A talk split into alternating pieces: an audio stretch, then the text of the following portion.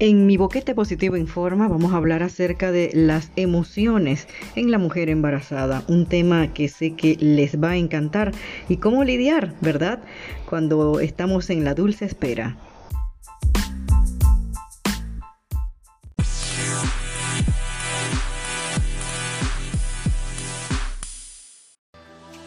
Sean bienvenidos a una emisión de su programa Mi Boquete Positivo Informa un espacio diferente donde conversaremos temas como turismo, folclore, emprendimiento, cultura, salud y todo aquel tema positivo y de valor agregado para nuestros seguidores. Mi boquete positivo informa con Blanca Peralta.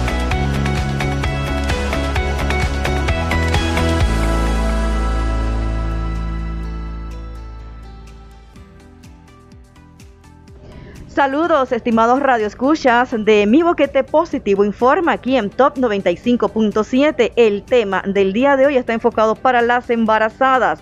Claro que sí.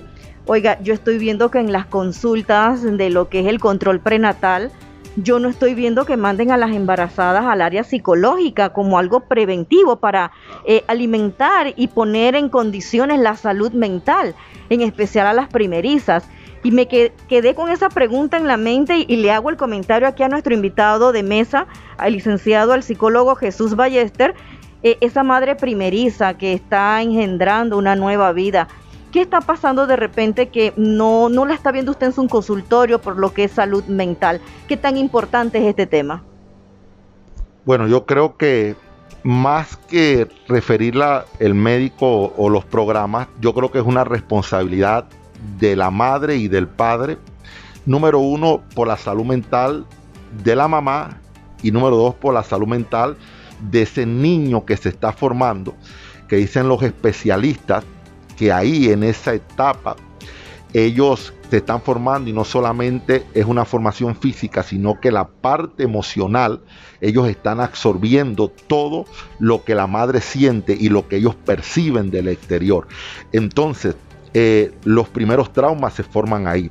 Entonces es muy importante que tanto la madre, eh, su salud mental, como la del niño, puedan asistir a psicoterapia. Ahora bien, tú me dirás, ¿y cómo va a asistir el niño a psicoterapia si él está ahí? Bueno, es que si la madre tiene buena salud mental, eso se lo va a transmitir al niño y es muy importante durante esta etapa del embarazo trabajar la salud mental de la madre porque todo eso se lo va a transmitir al niño y ya está comprobado.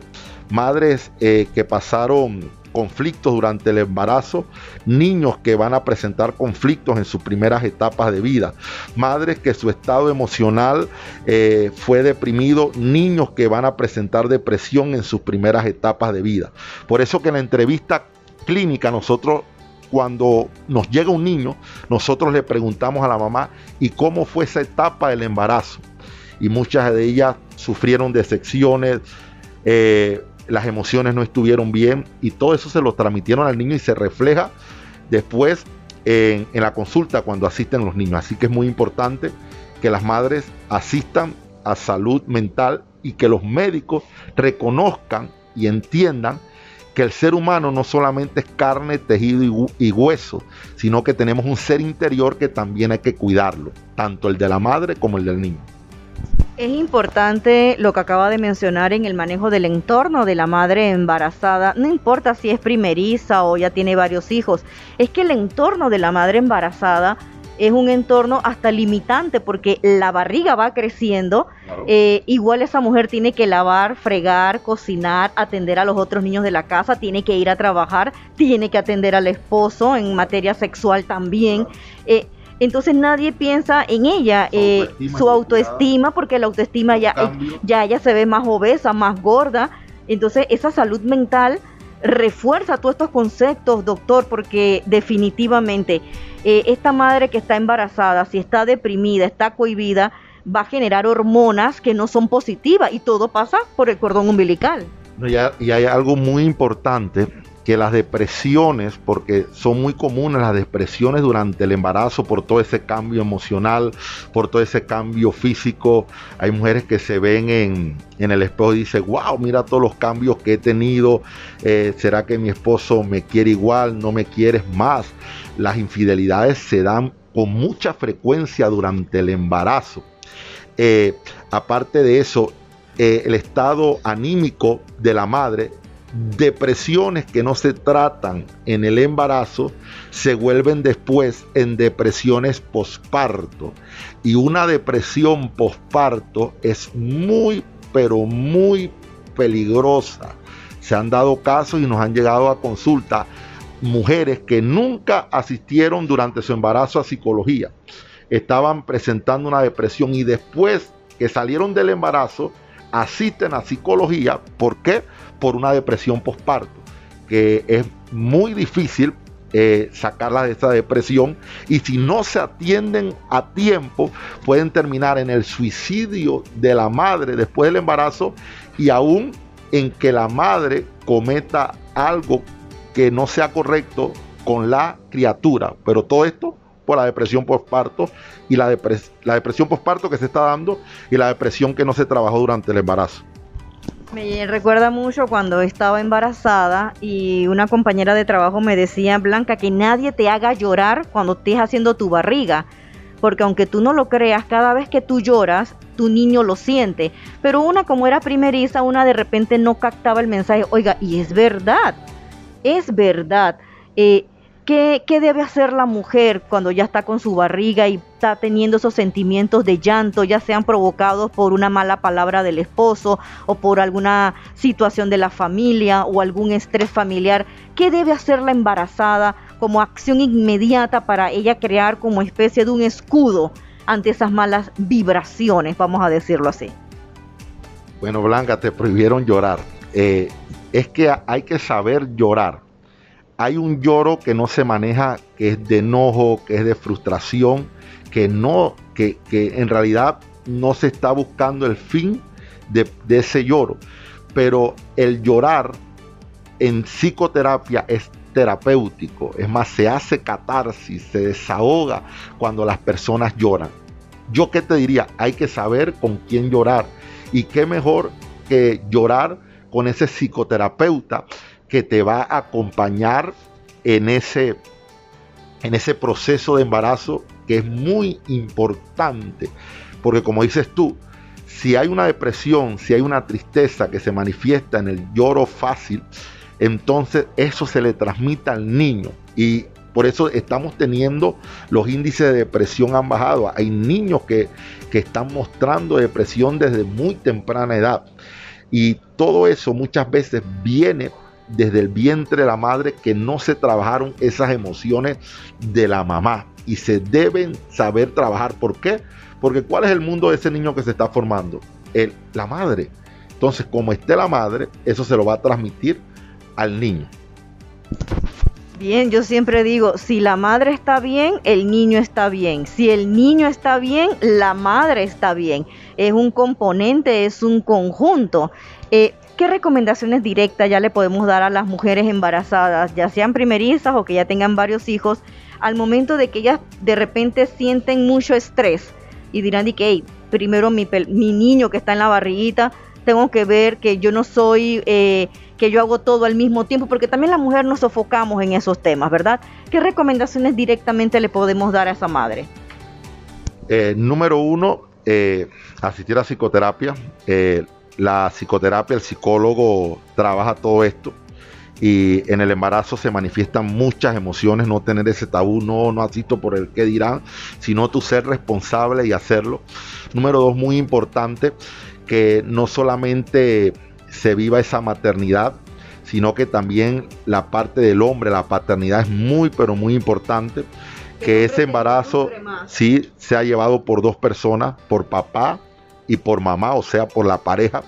Es muy, pero muy importante. Número tres, saber canalizar las emociones. ¿Por qué? Porque el problema es que la gente no sabe canalizar las emociones y las emociones que no se saben canalizar, que no se saben trabajar, se acumulan y, de tanto acumularse nos ahogan.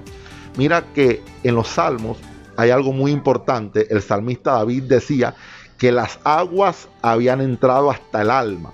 Y cuando usted hace un estudio en hebreo, lo que el salmista está diciendo es que las emociones eran tantas dentro de él que lo estaban ahogando. Entonces, esas emociones hay que saberlas canalizar.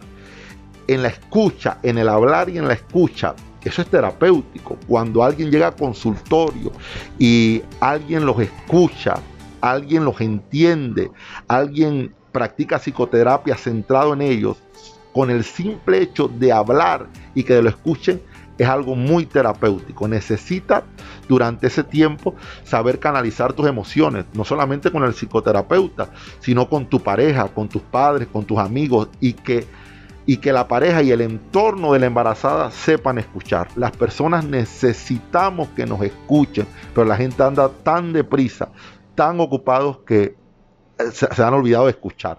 Por algo Dios nos ha dejado dos orejas y una boca. ¿Para qué? Para que escuchemos más y la gente no está escuchando.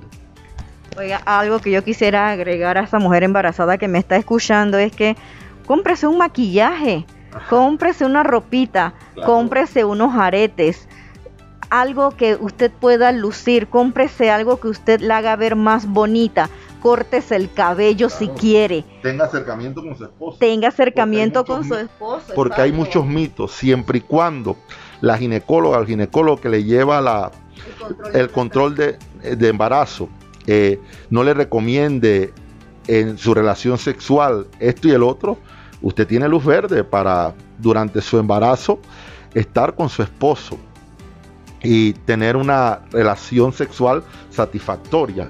Y, y eso es terapéutico también, es terapéutico. Bien tema les haya gustado aquí en mi boquete positivo informa nuestro amigo, nuestro invitado permanente acá, el licenciado Jesús Ballester. Siempre saludos estimados radioescuchas de este de tu programa, mi boquete positivo informa, Blanca Peralta con ustedes. Mire que hoy tenemos un tema especial para conversar. Vamos a hablar acerca de la importancia de dar la correcta orientación a los adolescentes, pero también a los padres. Pero es un proceso de crecimiento que tienen nuestros hijos y que conllevan esos procesos, esas informaciones eh, a lo que están expuestos, cómo pudiéramos de repente eh, saber cómo abordar X casos que se nos presentan aquí con nuestros hijos. Para ello nos acompaña el licenciado. Steven del CIC. Licenciado, cuénteme un poquito, licenciado del CID, a quién usted representa y hablemos cómo está el tema de lo que es la adolescente aquí en la provincia de Chiriquí. Eh, ok, dicen, eh, yo soy el coordinador provincial de la Caja de Seguro Social en el componente de servicios de salud amigable de adolescente que está dentro del programa de adolescente de la Caja de Seguro Social. Eh, nosotros tenemos como base formar en cada instalación de salud de la Caja de Seguro Social en la provincia de Chiriquí equipos que mantengan competencias apropiadas para una atención humanística, de calidad y sobre todo integral para los adolescentes. En ese sentido, eh, los adolescentes están en un constante cambio. Las hormonas están haciendo su trabajo, vamos a decirlo así. Cuando hablamos de edades, cuando dejan de ser niños y entran en esa fase de adolescente. La OMS tiene estructurada ya la etapa que comprende la adolescencia. Abarca de los 10 años a los 19 años me llama mucho la atención desde los 10 años hasta los 18 años. Yo pensé que iba a ser de repente de los 12 a los 18. No sé por qué pensé de esa manera, pero la Organización Mundial de la Salud siempre marca la pauta en estos temas. ¿Qué estamos viendo aquí en la provincia de Chiriquí en el tema de adolescencia según su experiencia? Ok, eh, el adolescente en general y en los trabajos que se han realizado a nivel individual, en, en este grupo que mm, está muy afectado por varios factores es esa, esa pérdida de identidad que tiene el adolescente que, que lo lleva a esos problemas de baja autoestima, de relaciones interpersonales con dificultades con sus padres, la deserción escolar y un problema que agrava mucho a la población chiricana es la deserción escolar y el involucramiento de los chicos en pandillas juveniles. Ese tema llama eh, poderosamente la atención la falta o la pérdida de la identidad, porque es una edad donde el chico copia, copia o trata de tener un sentimiento de pertenencia a X cosa, sea la moda, sea la canción, sean los grupos. cómo orientar a los padres cuando dejan de ver a ese niño ya, prácticamente usted me dijo de los 10 años todavía, para mí ese es un niño de 10 años. Cómo, cómo ver esos cambios. Siempre decimos, no, yo sé que mi hijo es adolescente porque ya le cambió la voz, vamos a decirlo así, o porque ya la niña tuvo su primer periodo menstrual, ya entra entonces en otra fase. ¿Cómo, cómo, ¿Qué recomendaciones se le puede dar a los padres para tratar de, de equilibrar esa, ese torbellino de cambios que vienen? Hay dos pilares fundamentales que forman la piedra angular en el manejo eh, del adolescente, que es la comunicación asertiva con los padres y la educación que le pueda facilitar tanto los padres como el ámbito eh, educativo y el ámbito de salud. Por eso eh, es el, empuje en hacer una conexión intersectorial entre la parte educativa y el sector salud para facilitarle o darle más herramientas a los adolescentes para que puedan tener un mejor afrontamiento. Eh, en este caso, los cambios que el padre puede identificar en sus hijos siempre van a erradicar en la parte conductual.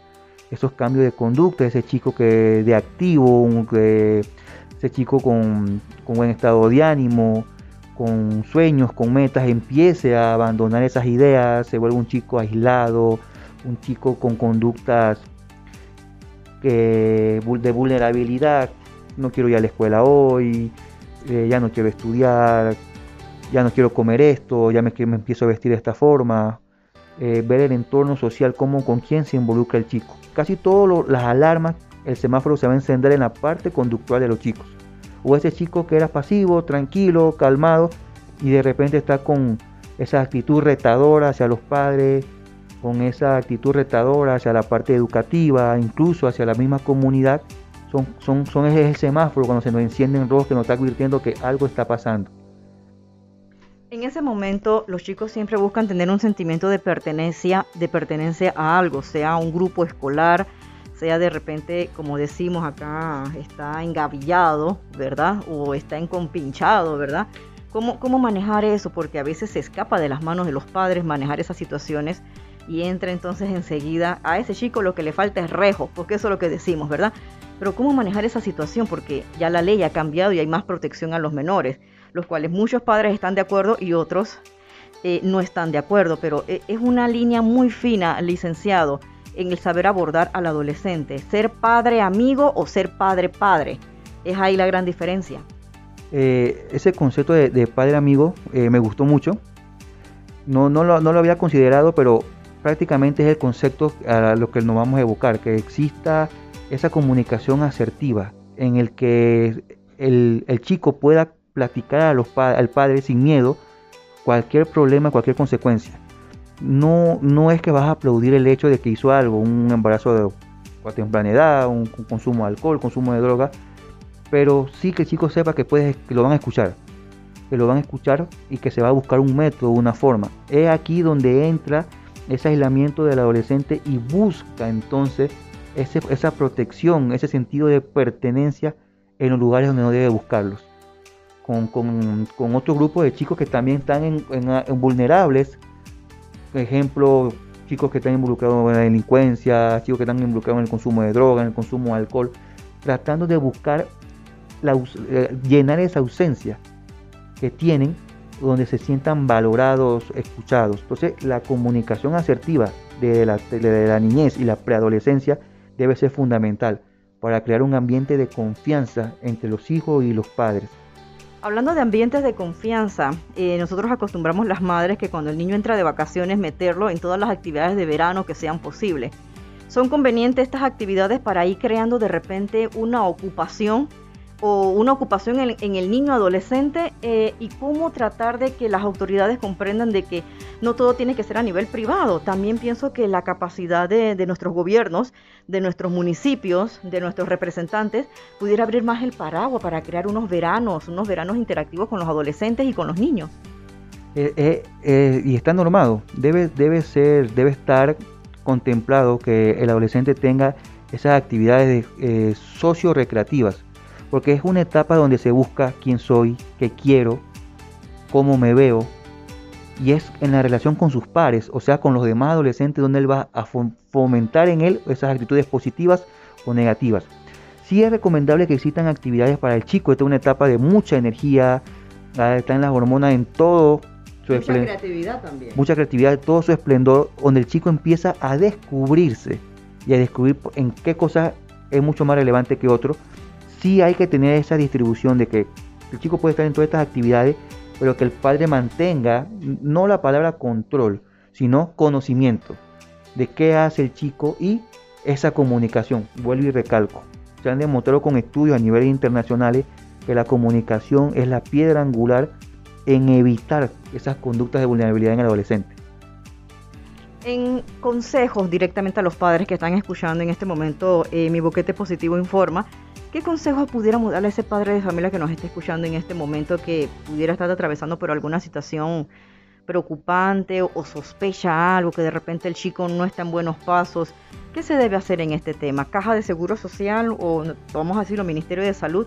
¿Dónde buscar esa ayuda de repente? Porque pensamos que lo puede solucionar el profesor o el maestro o el psicólogo, o sea, pero también pienso que es un, trabajo en equipo lo que tiene que haber. El programa adolescente eh, está normado y existe hace muchísimos años para ambas instalaciones. Este componente de servicio de salud amigable adolescente tampoco es nuevo, pero su implementación se ha ido retomando en, estos servicios tú vas a poder encontrar el apoyo de, un médico, de psicología, de trabajo social, de un equipo multidisciplinario que puede ayudar al padre a, a proporcionarle estrategias de cómo retomar en el chico actitudes positivas o si ya hay un problema como tal, sea un consumo de droga, alguna otra tipo de, de actitud que coloca al chico en riesgo, se le va a brindar. Se le va a brindar una atención eh, mucho más específica y de mucho más ayuda positiva para el chico, inclusive para el padre, para que el padre tenga herramientas para poder afrontar la situación en la que está viviendo y las que se puedan venir respecto a consecuencias de, las acciones en el chico. En estadísticas que usted ha podido llevar o también información a nivel mundial, ¿qué, ¿qué, es lo que se está observando en el adolescente, el adolescente del siglo XXI, al que pudiéramos decir que es millennial, creo que le dicen, o generación Z?